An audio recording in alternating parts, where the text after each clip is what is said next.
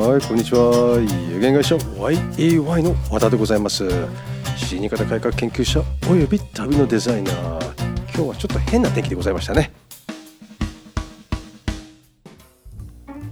はいこんにちは。2020年5月6日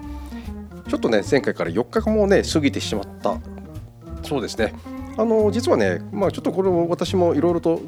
調査してましてね。えー、結論を言いたいと思いました。前回は養子縁組の、えー、相続税に関してなんですけど前妻と5歳の間に養子を両方とも取ってた。その時どうなるかっていう話だったんですけど私の、えーとまあ、一緒に仕事してた、えー、保険会社の人でこのファイナンシャルプランナーがあってあの元イゴン株式会社の社長でもあるんですけれどね。この方のちょっといろいろと話をちょっとこの前前例を見てたらやってた仕事なんですけれど、え折半なんですよ。折半であるということがあの判明したんですね。あやっぱりそうかってまあねそんなところでねやっぱし養子縁組っていうのは難しいよねっていう形でねでさらに調べていったらねあのまあいろいろとメリットデメリットあるんだよねって養子縁組のねでメリットってやっぱしさあの基礎控除こあの基礎控除が大きくなるとかねあと生命保険の、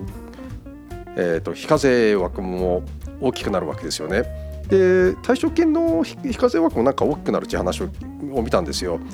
ああとねまあ、日本一番ね、きついなっていうのがね、この累進課税ですよね。この累進課税の,、えー、の税税税率っていうのは下げれることができるわけですよね。あとね、使うっていうのがねよくやるのが遺留分の下げる方法なんですよ。で揉めないためにねっていろいろと3人プラス何人かなんてそんなことやってしまおうと。ただねあのメリットはあったとしてもこれね税金でね税法でね規制されてることもいっぱいあってねでその中でねデメリットっていうのがねやっぱり人人数の否認っていうのがあったりねこれね人数の否認っていうのはね、えー、ちょっと難しい話になっちゃうんですけれどこれえー、っとね養子を取ることで、えー、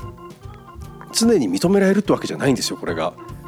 まあね、さっきほど言ったように2人までっていうのがね最大ねってでそれが、えー、前妻後の5歳でどうなるかっていうのもまたちょっと話が違ってくると思うんですよね。あとねえーと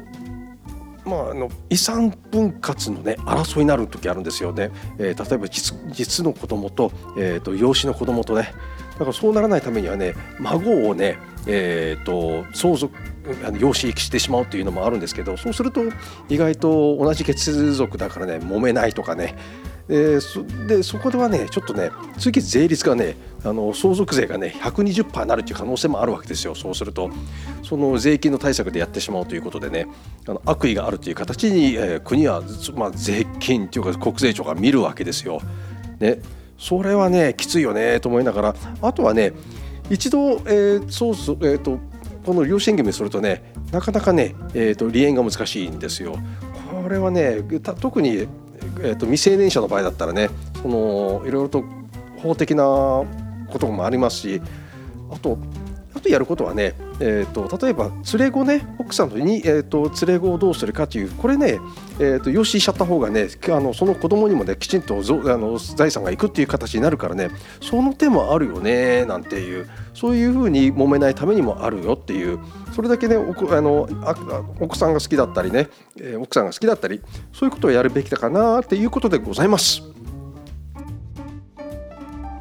先ほどからね雷が鳴ってねテイク345言ってるんですよ。あの養子縁組っていうのは普通養子と特別養子っていうのがあります。その中で、えー、普通養子っていうのが、えー、向こうの親と縁が切れないでそのまま髪切るみたいな形、まあ、結婚と同じような形でやるのとで特別養子っていうのは、えー親と縁を切るんですよ向こうの親と。例えば DV とかでねうちもそういう子を扱ってたのでよくわかるんですよそれも。まあそんな形のことでございます。今日もご清聴ありがとうございました。